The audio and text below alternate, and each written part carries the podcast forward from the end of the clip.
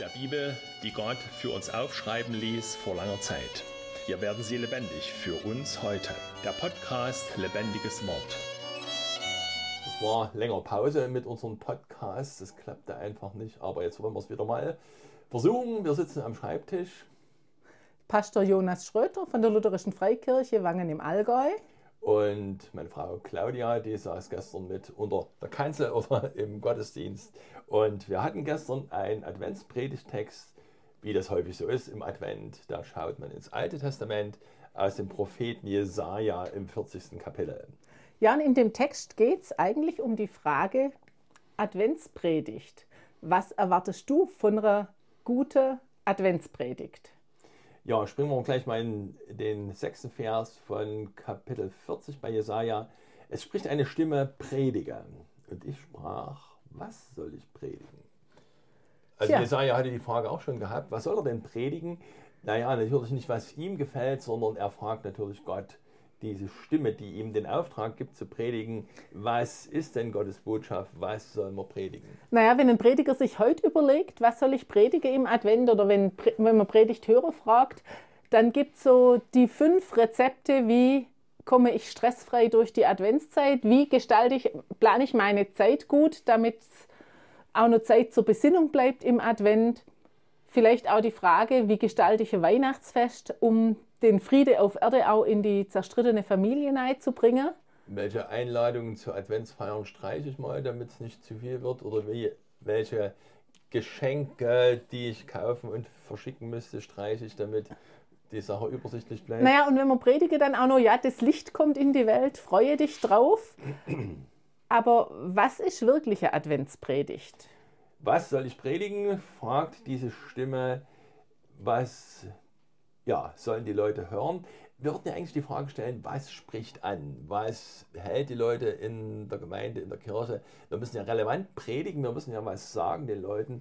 Ja, aber was ist denn wirklich relevant? Dieses traditionelle Thema vom zweiten Advent, die Bußpredigt von Johannes dem Täufer, es ist die Axt den äh, Bäumen an die Wurzel gelegt und tu Buße, kehr um, das ist ja eigentlich nicht, nicht relevant. Also, Und wer zwei Hemden hat, der gibt dem, der keins hat. ja, genau.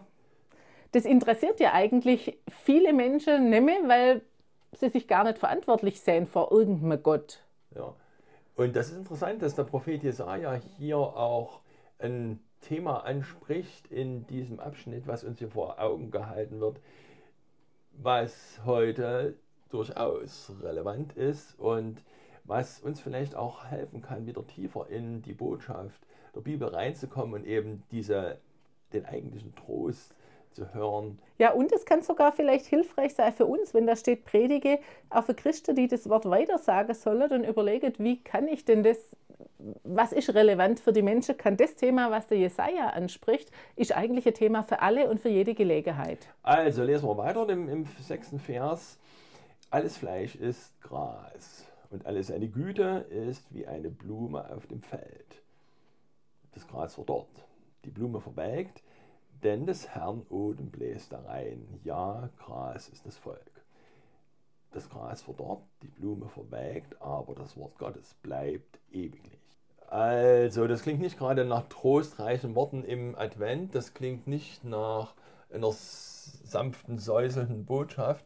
Das klingt eigentlich eher nach ähm, verzweifelnder Wahrheit oder eine Wahrheit, die uns zum Verzweifeln bringt. Aber das ist ja eigentlich auch die Wahrheit, die man, also die jeden Menschen betrifft, an die wir im November schon gedacht haben und die auch im Advent betrifft. Ich meine, wir sehen das ja, jede Kerze brennt runter. Der Adventskranz, den man vor zwei Wochen gebunden hat, fängt jetzt schon an zu nadeln im warmen, in der warmen Wohnstube. Die Kerze wird immer kleiner. Und nicht nur die Kerzen sind vergänglich, nicht nur der Adventskranz ist vergänglich oder der Weihnachtsbaum, den man in zwei Wochen aufstellt. Ähm, sondern es ist unsere Lebensrealität. Ich meine, wer, wer merkt es denn nicht im Advent, dass vielleicht die Kräfte gar nicht mehr reichen, dass man nicht mehr 20 Sorten Bretle backt, sondern bloß nur fünf, dass man sich gestresst fühlt von dem Gedudel in die Läden oder von der ganzen Vorbereitung, also von der ganzen praktischen Arbeit. Wir merken doch alle, dass unser Leben vergänglich ist. Also wenn Leute fragen, wozu sollte ich überhaupt nach der Bibel greifen, warum sollte ich überhaupt danach fragen, äh, was Gott sagt, was, hat Gott, was spielt Gott für eine Rolle in meinem Leben, da bringt Jesaja hier einen ganz wichtigen Punkt. Leute, überlegt euch mal, wie euer Leben verläuft. Du magst jetzt sehr beschäftigt sein, du magst jetzt sehr viel Aufgaben haben. Ziele, Pläne für dein Leben? Du hast einen, lang, einen langlaufenden Kredit aufgenommen, um dein Haus zu bezahlen. Und du stehst mitten im Leben oder stehst vielleicht auch noch am Anfang von einer Karriere.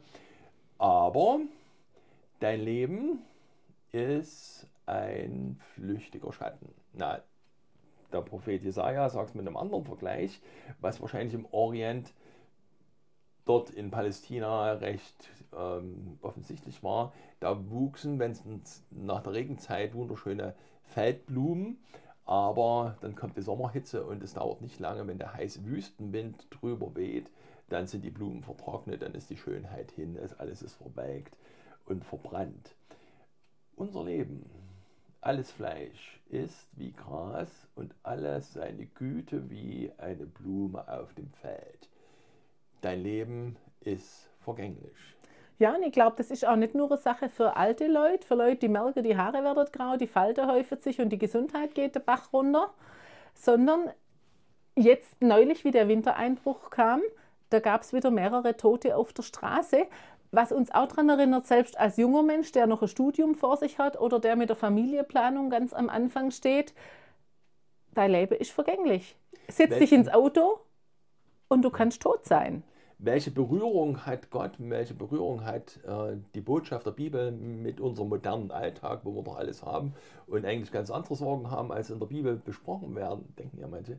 Äh, hier ist ein Berührungspunkt, der völlig zeitlos ist, der im Altertum oder zur Zeit vom Propheten Jesaja genauso wichtig war wie bei uns heute. Gut, wir mögen ein paar Jahre länger leben, als das ähm, vielleicht im Mittelalter unter den schwierigen medizinischen Bedingungen und sanitären Bedingungen gewesen ist. Aber ja, unser Leben währt 70 Jahre und wenn es hochkommt, sind 80 Jahre. Und unser ganzes Leben ist von Vergänglichkeit geprägt. Ja, und da heißt sogar alles Fleisch, also jeder Mensch, egal welchen Bildungsstand, egal welcher, welche Gesellschaftsschicht, egal wie wohlhabend oder nicht, egal wie jung oder alt, jeder Mensch ist Gras. Und es zeigt uns auch, ja, das ist das Leben.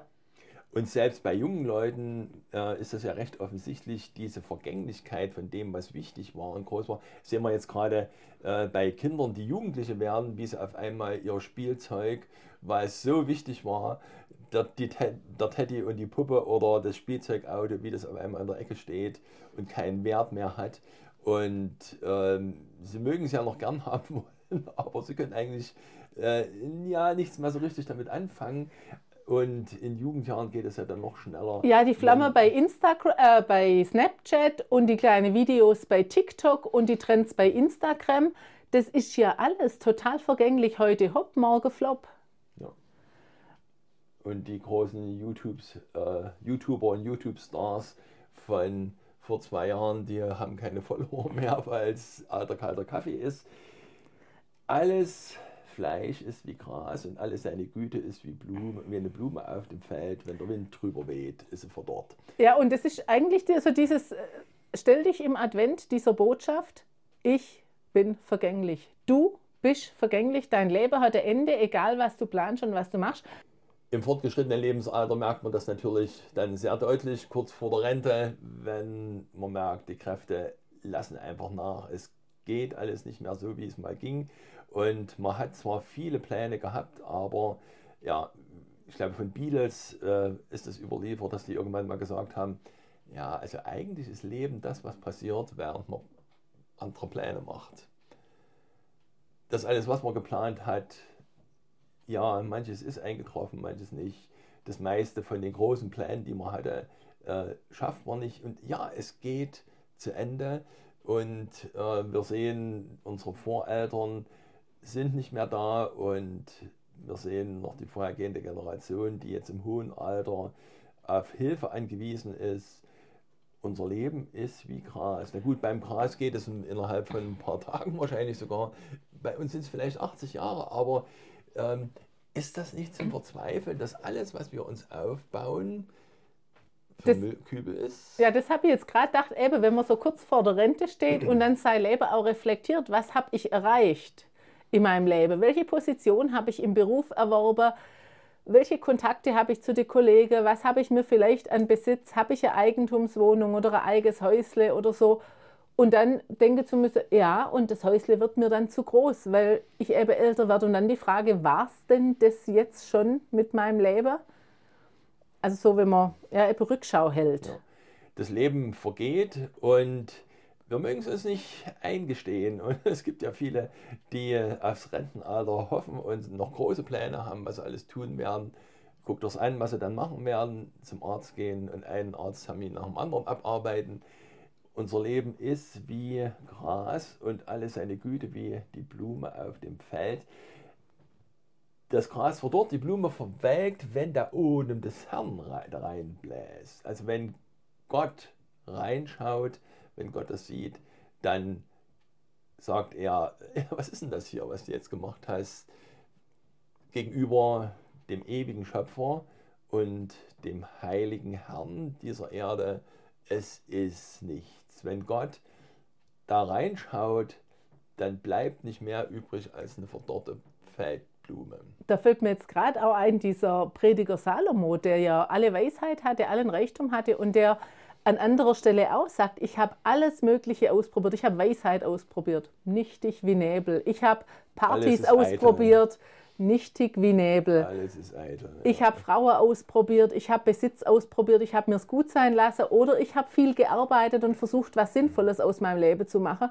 Und jedes Mal muss er sagen, alles ist eitel, alles ist nichtig, alles ist vergänglich. ist eitel und Haschen nach Wind. Ja, äh, Aber es ist ja sehr depressiv, diese Nachricht, Ja. sehr deprimierend. Aber das ist ein Berührungspunkt zwischen der Botschaft der Bibel und dem modernen Leben heute. Du magst Krankheiten ziemlich aus dem Leben verbannen können durch die moderne Medizin. Man mag das Altern auch verbannen können durch Armut Blondierung und, und, Hunger ist kein Problem, ja, aber das Altern, das kannst du, ja, klar, kannst deine du kannst Haare- Botox nehmen und die Haare ähm, äh, färben und die, dich jugendlich kleiden und trotzdem bist du damit konfrontiert, dass die Augen gelasert werden müssen oder was sieht's weiß ich. eben dann doch, wenn du 80 bist, dass du keine 50 mehr bist, egal wie du dich anstrengst. Unser Leben vergeht. Und zwar auf das Große der Welt und der Gesellschaft geschaut in einem sehr kurzen Augenblick. Und was wir uns wünschen, was wir uns suchen, ist Ewigkeit. Wir wollen wenigstens was tun, mal einen Baum gepflanzt, ein Buch geschrieben, ein Haus gebaut und so Zeug. Irgendwas, was bleibt, irgendwas, was länger trägt als diese schnell dahin eilende Zeit, als die Vergänglichkeit. Da passt ja ganz gut auch wieder, dass Gott sagt, Ewigkeit, er hat Ewigkeit in unser Herz gelegt und da denke ich, haben wir einen Anknüpfungspunkt zu dieser ganzen Klimageschichte. Ich will diese ewige Welt und so und man merkt auch, ich kann selbst die Welt und die Zukunft nicht retten. Aber da hast du ja gerade vorher an den letzten Halbsatz vorgelesen, wo uns die Ewigkeit entgegenkommt. Aber das Wort unseres Gottes bleibt ewiglich. Es Und gibt was ist in der das? Vergänglichkeit der Zeit oder in der Brandung ein Felsen, der feststeht. Und ja, was ist das Gott, Gottes Wort? Da fällt mir so zur Vergänglichkeit des Lebens äh, ein Wort aus dem 90. Psalm ein, wo Mose das ja hm, wahrscheinlich auch als alter Mann nur zurückschauend besingt, diese Vergänglichkeit vom Leben. Unser Leben währt 70 Jahre und wenn es hochkommt, sind es 80 Jahre. Und was daran großartig erscheint, ist doch nur vergängliche Mühe gewesen. Und dann zieht er das Fazit, und jetzt haben wir eben diesen Berührungspunkt von der biblischen Botschaft, auch von der Adventsbotschaft und von der Weihnachtsbotschaft. Was hat das mit meinem Leben zu tun? Da wird die Ursache genannt. Warum eilen unsere Tage so dahin, als flögen wir davon? Warum ist unser Leben so schnell vergänglich? Das macht dein Zorn, dass wir so vergehen, und dein Grimm, dass wir so plötzlich dahin müssen. Also ist es Gottes Zorn über den Menschen, beziehungsweise ja, doch über den Menschen, der ihn vergänglich macht. Was ärgert Gott so an unserem Leben? Naja, ärgern ich denke, Dass es ist die, ist? die, der Zorn, genau. Also ärgern finde ich da schon fast zu schwach. Es ist die Trennung des Menschen von Gott. Es ist diese, das grundsätzlich verdorbene Wesen des Menschen. Da heißt es ja im anderen Psalm, in Sünden hat mich meine Mutter empfangen. Als Sünder bin ich geboren. Also Sünde ist nicht nur was, was ich tue irgendwann in meinem Leben, sondern Sünder ist das, was ich als Mensch bin, schon vom Moment meiner Zeugung an.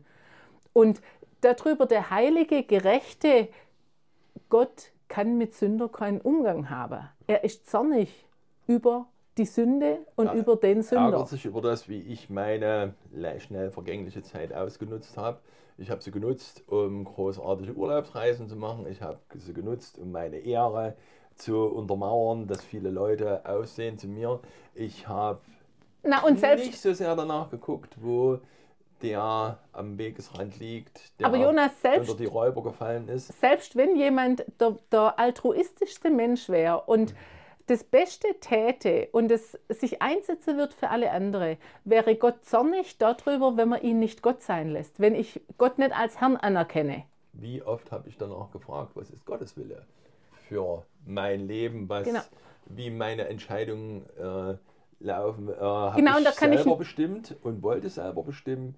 Und wie oft habe ich gefragt, Herr, was soll ich jetzt tun? Genau, und da Wo kann ich noch so viele gute Werke tun wollen, aber solange solang ich nicht nach Gottes Wille frage und solange Gott nicht der Herr ist, solange hat jedes gute Werk keinen Wert.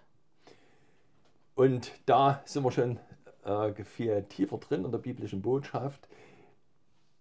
Die Vergänglichkeit des Lebens, die keiner leugnen kann, auch in einer Zeit mit moderner Medizin und überbordendem Wohlstand. Wir müssen sterben, unser Leben geht zu Ende. Das macht Gottes Zorn, dass wir so schnell dahin gehen. Aha, wir haben einen Gott, der, ja, der uns liebt, der uns versorgt mit allem, was wir brauchen, aber das haben wir nicht von Haus aus. Auch ein Gott, der einen Anspruch hat.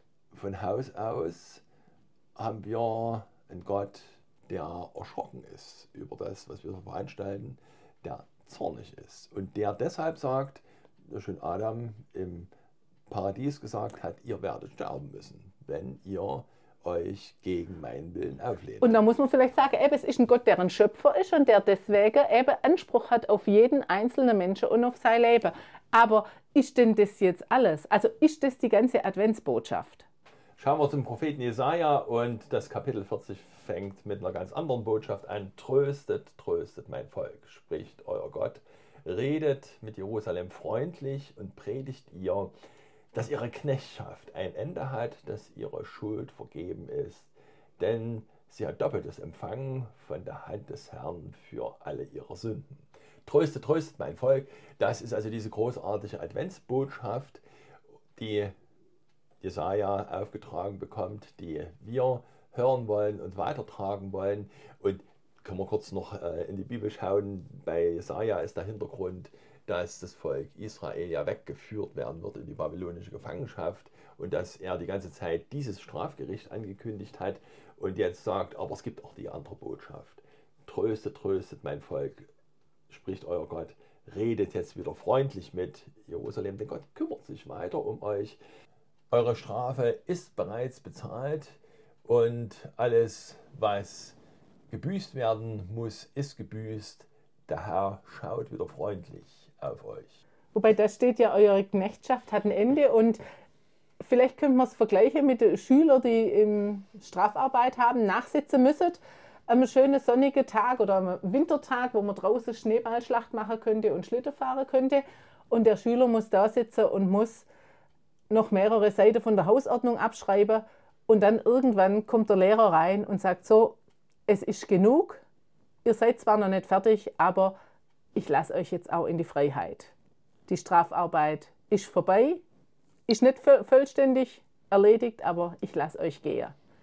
Und das ist die Weihnachtsbotschaft, auf die wir uns vorbereiten wollen. Gott kommt in diese Welt, er nimmt den ganzen Kram, den ganzen Schmutz, die ganze Sünde von uns auf sich. Er ist derjenige, der büßen wird, der unsere Schuld bezahlen wird.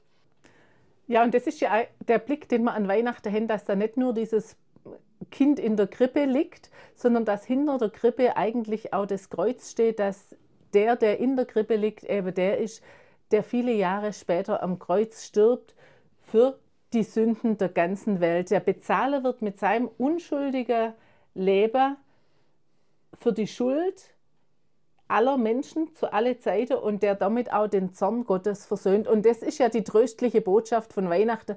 Gott wird Mensch, dir Mensch zu gut. Im Adventslied heißt dann schön, heute schließt er wieder auf die Tür zum schönen Paradies. Der Cherub, also der Schutzengel, steht nicht mehr davor. Gott sei Lob, Preis. Also auf die Vergänglichkeit des Lebens und diese Einsicht, die Jesaja uns nahelegt, kommt diese Trostworte: Tröste, tröste mein Volk, spricht euer Gott. Und der Trost, den wir sehen, hören wollen, ins Herz aufnehmen, ist, Jesus hat uns eine größere Perspektive gegeben. Das Kreuz war nicht das Ende, sondern dann kommt auch noch das offene Grab von Ostern.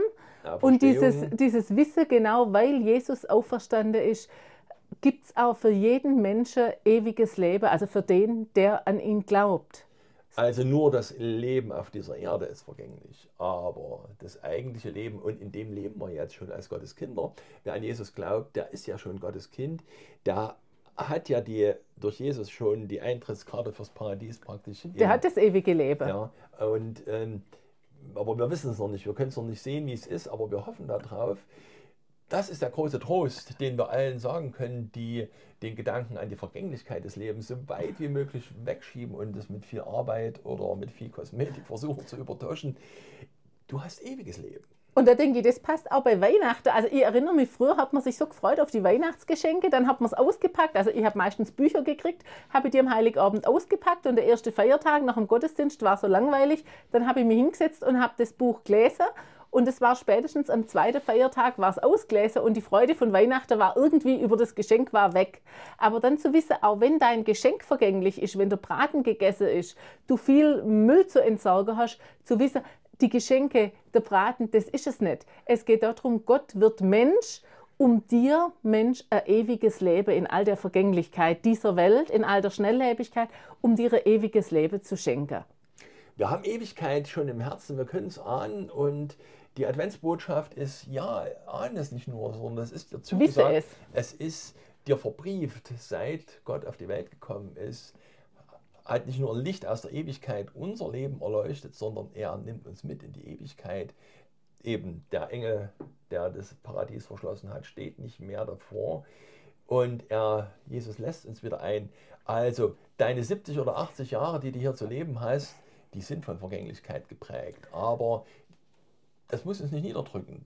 Der Trost ist, das Leben geht viel weiter. Es ist darüber hinaus, unser Leben geht weit über den Grabstein hinaus in die Ewigkeit und dort ist die eigentliche Zeit, dort ist das eigentliche Leben, könnte man sogar sagen. Tröste, tröste mein Volk, rede mit Gottes Volk freundlich, und ich hätte jetzt noch aber eine ganz praktische Frage, und das spricht ja der Jesaja da auch. Also, deine Schuld ist vergeben, du hast ewiges Leben, es gibt Ewigkeit. Und dann sagt er ja nur ganz praktisch, dass dein Frondienst ein Ende hat. Das hat ja was mit dem Alltag zu tun, oder dass deine Knechtschaft ein Ende hat, vielleicht um eine, oder die Sklaverei ein Ende hat, um es moderner auszudrücken. Das erinnert mich irgendwie an meine erste Gemeinde, da waren so ein paar Leute, die kamen selten zum Gottesdienst, aber wenn sie kamen, dann haben sie ordentlich drauf gesehen, dass der Pastor das wirklich notiert. Sie kamen also nochmal extra begrüßen und ja, wir haben wieder ein gutes Werk getan. Wir sind mal wieder zum Gottesdienst gekommen, wo ich dann gedacht habe, ihr macht das doch nicht für mich. Ihr solltet doch jeden Sonntag zum Gottesdienst kommen, dass ihr diese Freiheit habt, dass euch der Blick geweitet wird auf die Ewigkeit und auf eben diese Trostbotschaft, dir sind deine Sünden vergeben. Also du meinst so ein Frondienst, äh, dieses Gefühl, ich muss gute Werke tun, um Gott zu gefallen. Also auch als Christ so, ich, ich habe das Gefühl, ich muss auf irgendeine Art jetzt Gott gefallen und das kann einen ja wirklich versklaven. Das kann einen ja total unter Druck setzen. Weil man eben immer wieder merkt, äh, ich schaff's nicht, ich habe nicht genug ja. getan. Und natürlich wollen wir Jesus dienen und ihm dadurch dienen, dass wir unserem Nachbarn, unserem Nächsten helfen, der in Not gefallen ist. Aber nicht Aber, als Sklave, sondern als Freie. Also nicht als der aus dem Zwang raus, ich muss das jetzt unbedingt tun. Ich muss nicht bei Gott das Heftchen immer halten, so jetzt darfst du wieder Häkchen machen, ich habe heute mein gutes Werk getan, sondern dieser Frondienst ist zu Ende, äh, weil Jesus ja alles schon getan hat. Er hat ja alles schon fertig gemacht. Er hat die guten Werke alle getan, er hat meine Schuld gebüßt. Redet freundlich mit Jerusalem, tröstet mein Volk.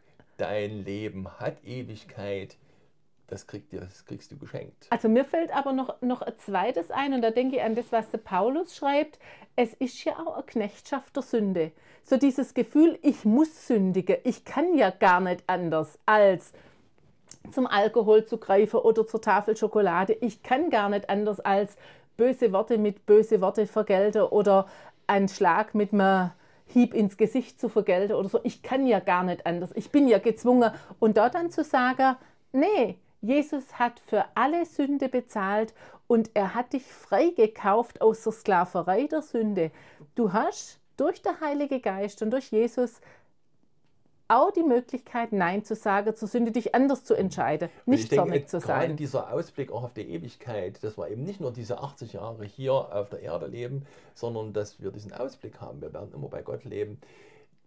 Der befreit uns ja vor, von diesem Zwang, ja, unbedingt Rache zu nehmen oder eben auch von diesem Zwang, das größte Auto zu fahren, die größten äh, Reisen zu, die teuersten Reisen zu unternehmen oder die schönsten Kleider zu tragen, ist doch alles nicht so wichtig im Vergleich zur Ewigkeit, dass dieser Frondienst, was zu leisten, was darzustellen, was zu genießen, der fällt ein gutes Stück weg einfach mit dem Hinblick, dass das Paradies offen ist, dass die Tür offen ist in die Ewigkeit. Tröstet, tröstet mein Volk. Das ist die Trostbotschaft. Dein Leben reicht viel weiter als das, was du hier tust. Und da hast du beide Hände frei. Ja, Jesus zu danken dafür, indem du mal schaust, wer ist denn jetzt in Not. Wir sind ja eingestiegen über die Frage, was ist äh, ein Predigtthema im Advent oder was ist eine relevante Adventspredigt? Ja, und also hier aus Jesaja Kapitel 40 haben wir diese Warnung oder diese Erinnerung einerseits, und das ist eine bedrückende Nachricht, denk dran, dein Leben ist vergänglich. Du brauchst dich nicht hier allzu fest einzurichten auf dieser Erde. Das Eigentliche passiert nachdem du abgerufen wirst hier auf dieser Erde. Das Fleisch ist wie Gras und alle ja, Güte ist wie eine Blume auf dem Felde. Das war die eine Seite von der Botschaft, die Vergänglichkeit des Lebens und die andere Botschaft, tröste, tröste mein Volk. Der Trost ist, Jesus hat einen Weg frei gemacht über dieses Leben hinaus in der Hoffnung, dort zu sein, wo Gott jetzt ist, in ja, dem himmlischen Jerusalem oder wie immer man es beschreiben will, in einer Welt, wo Gott alle Tränen abwischen wird. Dorthin sind unsere Gedanken und die vielen Adventslichter, die sollen uns erinnern an das ewige Licht, was auf die Art und Weise also in unserer Zeit scheint. Einmal wird Gott uns holen, dass wir dort sein können. Wollen wir beten? Herr Jesus, wir danken dir dafür, dass du uns die Wahrheit zeigst, unser Leben richtig einzuschätzen und die Vergänglichkeit unseres Lebens. Und wir danken dir dafür, dass du eine unvergängliche Wahrheit, einen unvergänglichen Trost uns gibst. Herr, komm du in unsere Herzen in dieser Advents- und Weihnachtszeit und mach diesen Trost groß, dass du gekommen bist, um uns dorthin zu holen, wo dein ewiges Licht scheint. Amen. Lebendiges Wort, ein Angebot der Lutherischen Freikirche im Alpenraum. Ich bin Pastor Jonas Schröter und bedanke mich bei den Mitwirkenden. www.kleinekraft.de